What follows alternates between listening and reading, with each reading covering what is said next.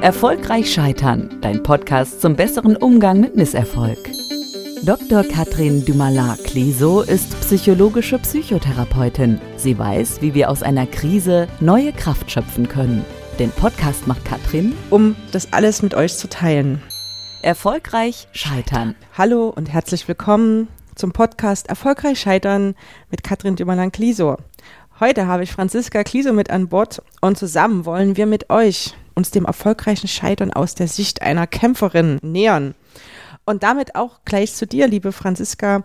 Du bist meine Cousine und in deinem Leben ist schon viel passiert. Viele große Wellen, die dich umgehauen haben und wo ich mich jedes Mal gefragt habe, wie hast du das geschafft, da immer wieder aufzustehen und woher du den Mut nimmst. Und vielleicht erzählst du uns ja mal was zu deinem Background und Leben, damit die Zuhörer wissen, was dir das Leben für Aufgaben gestellt hat. Ja, hallo an alle. Erstmal vielen Dank, liebe Katrin, dass ich bei deinem Podcast dabei sein darf. Also, ich bin 33 Jahre alt und Rechtsanwaltsfachangestellte. Und rückblickend würde ich sagen, hat alles angefangen mit meinem Studium. Ich habe ursprünglich Jura studiert, aber leider keinen Studienabschluss. Also das erste Staatsexamen nicht geschafft. Damals war es ehrlich gesagt noch nicht schlimm für mich, da ich meine Ausbildung gleich im Anschluss antreten konnte, ohne dass viel Zeit verstrichen ist. Aber später habe ich mich echt wirklich wie eine Versagerin gefühlt, weil ich eben keinen Studienabschluss hatte. Das ist ja schon ziemlich hart, so ein Studium nicht zu schaffen. Und es ist ja schon eine Krise gewesen. Ne? Und ja. als Auslöser kann man jetzt mal sagen, war ja letztendlich das nicht bestandene Staatsexamen. Genau, genau. Was war denn damals so deine verletzte Regel? Ja, meine verletzte Regel war halt, ich habe ein Studium angefangen und ich habe es aber leider eben nicht zu Ende gebracht mit einem Abschluss, mhm. so wie es eigentlich normal sein sollte. Also ich bin nur wertvoll, wenn ich wenn ich es tatsächlich auch zu Ende gebracht wenn habe. Wenn ich was zu Ende bringe. Das, genau. Und das hast du verletzt. Genau. Mhm. Und was waren dann so, was hast du dann so über dich gedacht? Also ich habe mich, wie gesagt, wie eine Versagerin dann gefühlt, mhm. dass ich erstmal gar keinen Abschluss hatte, weil ich bis dato dachte, dass jeder aus meiner Familie eben einen Studienabschluss hatte. Hm. Und was hat es dann so auf Gefühlsebene für Konsequenzen gehabt? Also ich war traurig gewesen und habe auch so ein bisschen Schamgefühl gehabt. Ja. Vor meinen Verwandten, vor der Familie. Sehr verständlich. Ja. Hm. Und was hast du denn damals dann so für, für Strategien im Umgang gehabt? Also direkte Strategien, ich habe es erstmal geheim gehalten. Hm. Also ich habe es nur meinen Eltern und meiner Oma erzählt, den Rest der Verwandten erstmal nicht, weil ich selber damit erstmal klarkommen wollte, aber ich habe es damals verdrängt, sagen wir es mal so, habe versucht, mich abzulenken. Ja. Also du bist ja dann gleich wieder losgerannt und hast gar nicht deine Wunden geleckt, sondern genau. Du ich habe überlegt, was kann ich jetzt machen? Es muss weitergehen, ist ja auch eine Geldfrage und habe dann sofort mich informiert, was kann ich machen und habe mich dann schlussendlich für die Ausbildung beworben und bin auch sehr schnell genommen worden.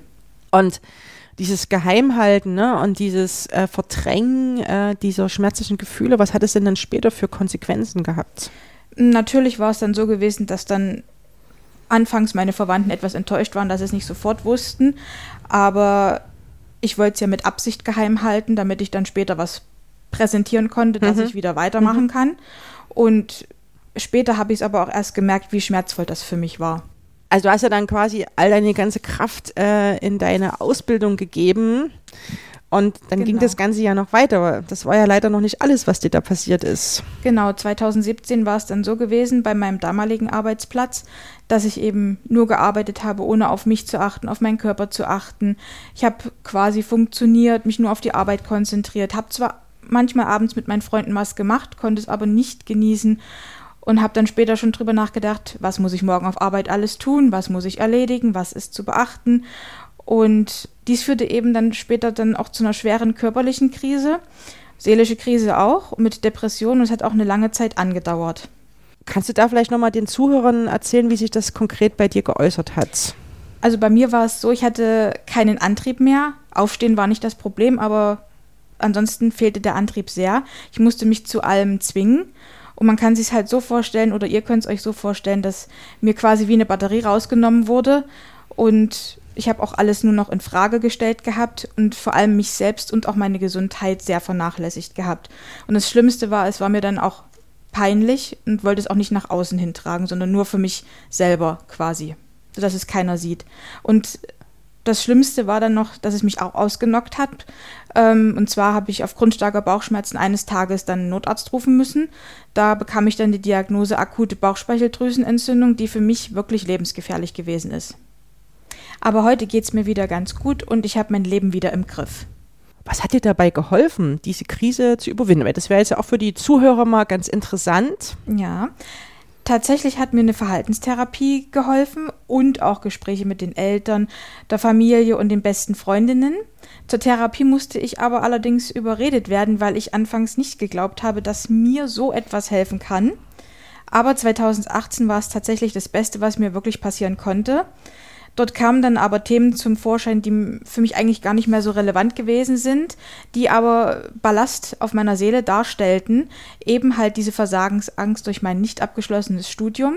Was du ja damals auch so verdrängt hast. Genau, ne? verdrängt, da kam es dann wieder hoch.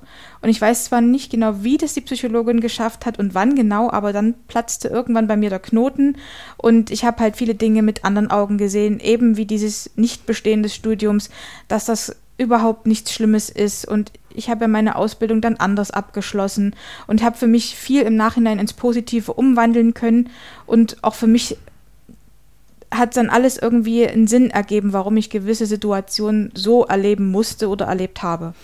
Und das kann man ja manchmal tatsächlich immer erst dann so im Nachhinein sehen. Ne? Und Das natürlich, stimmt. wenn man in dem Moment drin steckt und dann kommen da irgendwelche Leute an und sagen, ja, das alles hat für alles irgendwie einen guten Sinn und Grund. Na, das, das kann man tatsächlich in dem Moment nicht sehen, meistens erst viel, viel später. Später, manches aber auch früher, aber auch vieles später. Ja. Das stimmt. Wie bist du denn mit der Traurigkeit umgegangen, eben etwas nicht geschafft zu haben? Eben mit diesem Gefühl, ich bin eine Versagerin, war ich schon sehr traurig und habe es auch zugelassen, die Traurigkeit. Und natürlich habe ich dann auch geweint. Ja. Und in unseren vorigen Gesprächen war ja auch so, dass du dann irgendwie auch nochmal recherchiert hast. Ja, dann schlussendlich kam heraus, dass dann doch nicht alle studiert haben, anderweitige Abschlüsse dann bekommen haben und dass ich mir quasi den Druck selber gemacht habe. Mhm. Und ich hatte damals schwere Depressionen gehabt, aber ich habe damit auch jetzt einen guten Umgang gefunden. Mhm. Zusätzlich kam aber auch eine Angststörung, ähm, die durch meine körperliche Krise auch entstanden ist.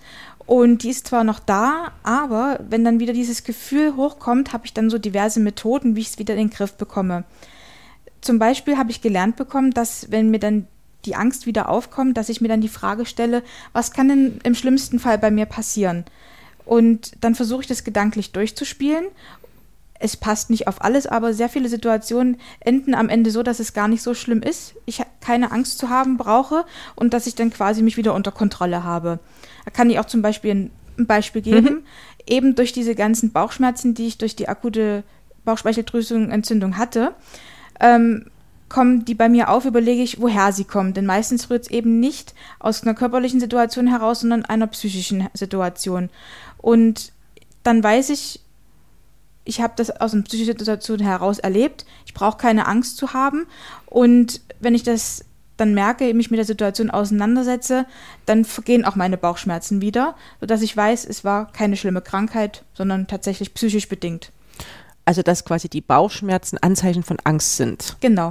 Dass quasi du weißt, okay, meine Bauchschmerzen, die weisen mich jetzt immer darauf hin, nicht, dass irgendwas körperlich nicht in Ordnung ist, sondern dass Genau. jetzt irgendwas in dieser Situation Mir Angst gemacht hat. mir Angst Ja. gemacht hat. Und dann guckst du genau dorthin, was dir jetzt eigentlich gerade Angst macht. Genau. Ja, dann nochmal die Frage an dich, äh, was ist denn jetzt so dein Motto für das Leben? Ja, mein Motto ist tatsächlich, ich liebe das Leben und lebe jetzt. Also ich liebe es einfach, wenn wir wieder dürfen zu reisen mit meinen Freunden beziehungsweise meiner besten Freundin, etwas zu unternehmen, Konzerte zu besuchen, was wir ja regelmäßig getan haben und auch gern einfach ins Café sich setzen, ins Restaurant sich setzen, zu genießen und dabei auch gute Musik zu hören, weil Musik ist auch sehr entscheidend äh, für mich.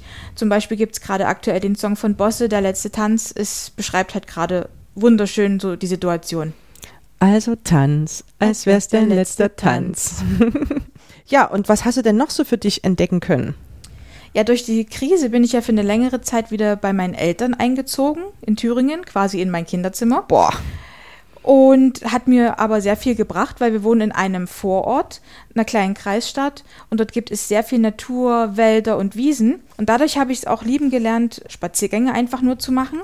und dort auch viel mehr auf meine Umgebung zu achten. Also Achtsamkeit spielt eine sehr große Rolle. Genau, das ist nämlich der Punkt, mache ich ja auch mit meinen Patienten, ne, dann so die Aufmerksamkeit wieder nach außen zu lenken. Genau. Und auf einmal nimmt man viel mehr Details wahr. Das stimmt. Zum Beispiel stelle ich mich tatsächlich einfach nur in den Wald, lausche den Geräuschen, den Vögeln, dem Rauschen der Bäume. Und das gibt mir tatsächlich unheimlich viel Energie.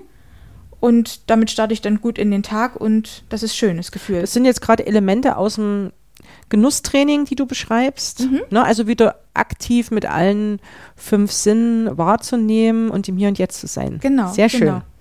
Ja, dann habe ich zum Beispiel noch die Fotografie für mich entdeckt, zwar nicht professionell, aber ich liebe es, sämtliche Dinge in der Natur zu fotografieren, auch Tiere zu fotografieren oder Dekorationssachen.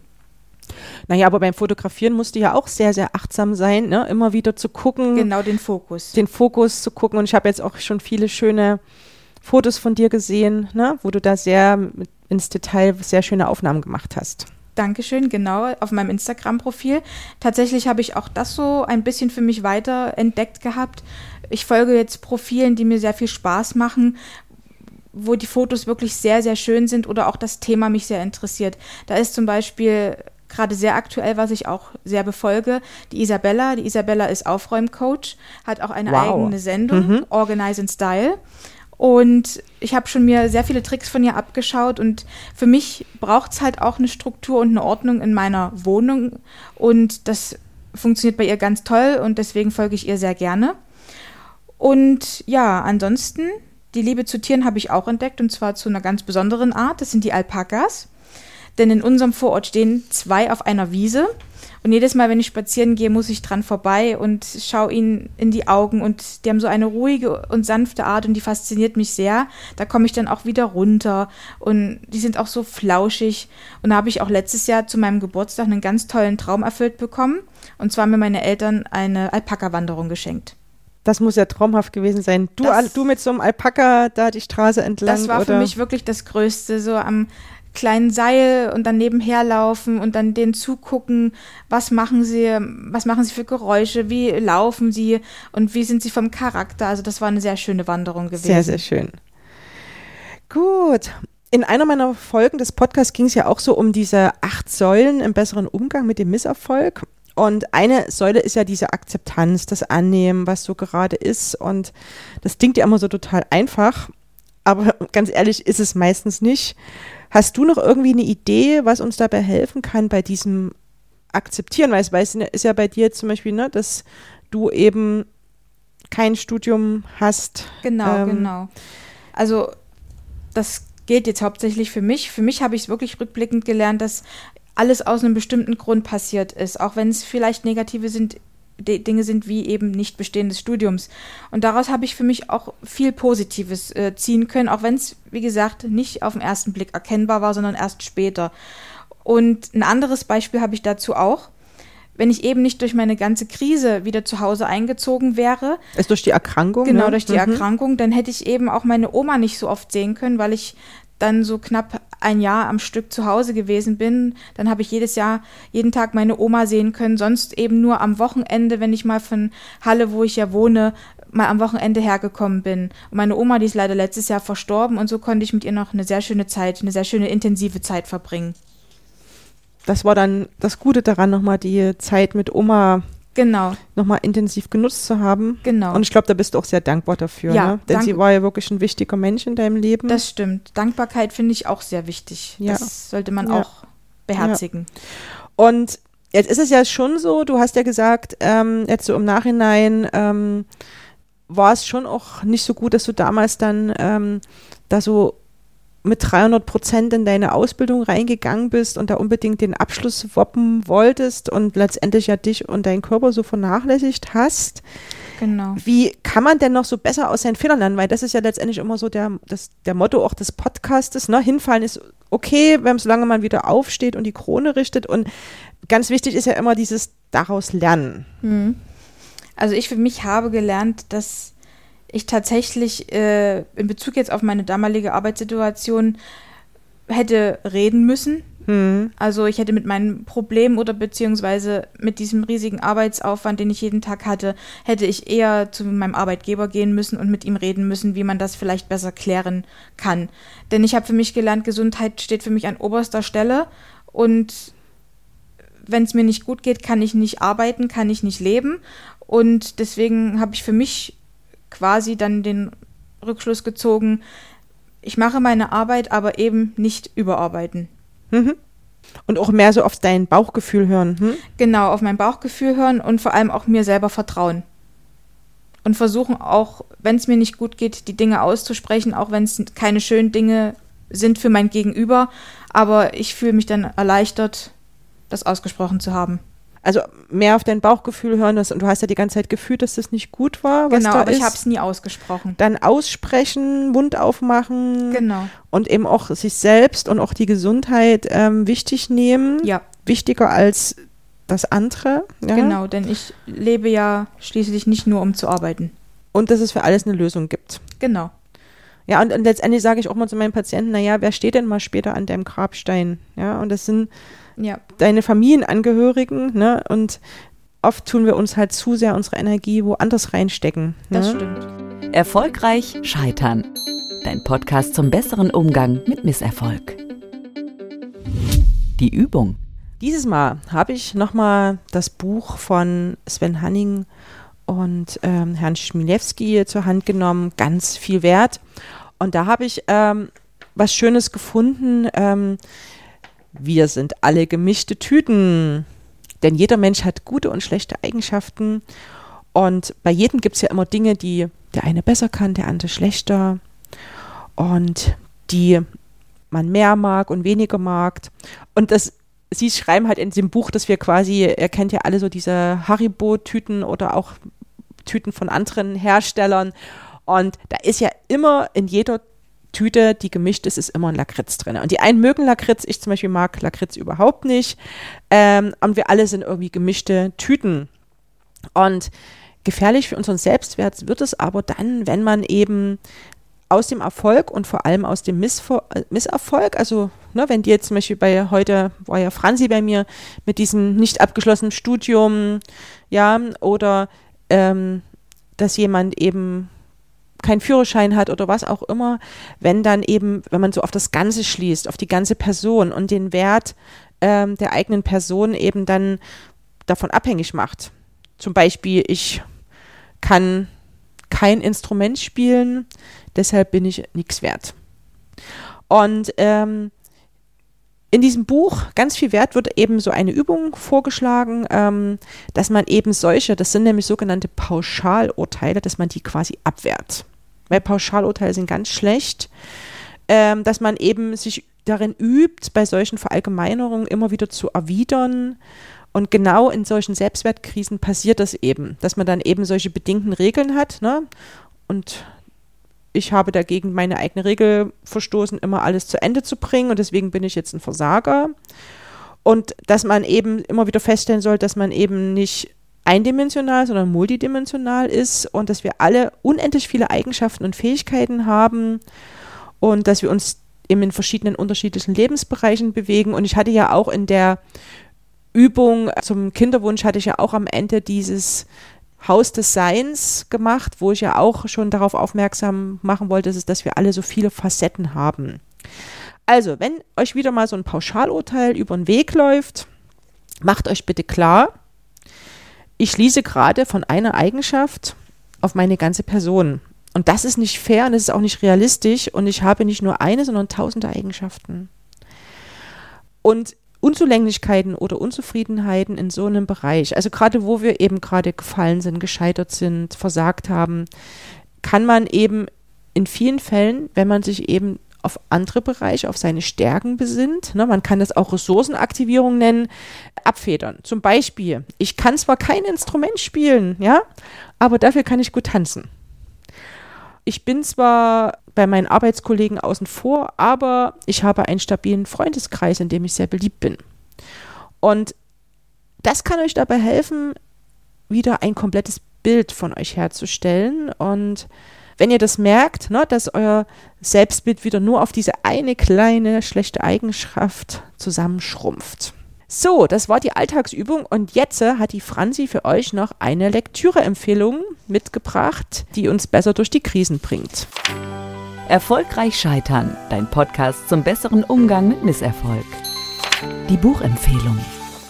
Genau, ursprünglich wollte ich eigentlich sagen, ich habe keine Empfehlung und stehe eher auf Bücher mit Happy End, Romanzen etc. Aber frisch eingetroffen seit dem 7.5. gibt es äh, das Buch von Ross Anthony. Ross Anthony kennt vielleicht der ein oder andere aus den Zeiten der Band Broses. Mittlerweile Musical-Darsteller und Moderator und Schlagersänger.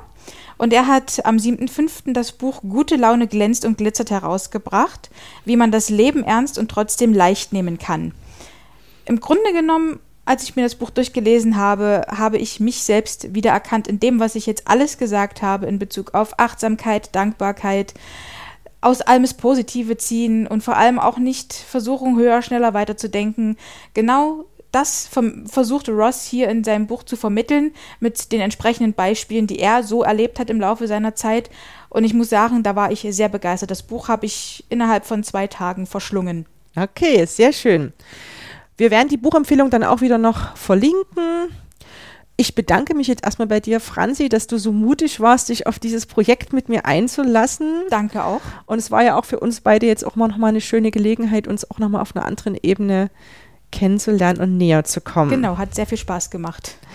Sehr schön. Und euch auch eine entspannte Zeit und eine im Zweifelfall erfolgreiches Scheitern und bis bald. Weitere Lesetipps, Alltagsübungen und alle Podcast-Folgen findet ihr bei Apple, Spotify und überall, wo es Podcasts gibt. Mir könnt ihr bei Instagram folgen und der Franziska genauso. Und ich bedanke mich bei dir und bei euch fürs Zuhören und hört mal bald wieder rein. Eure Katrin. Tschüss. Das war Erfolgreich Scheitern, dein Podcast mit Dr. Katrin Dümala-Kleso. Alle Folgen findest du überall da, wo es Podcasts gibt. Oder du gehst auf dümala-kleso.de. Bis zum nächsten Mal.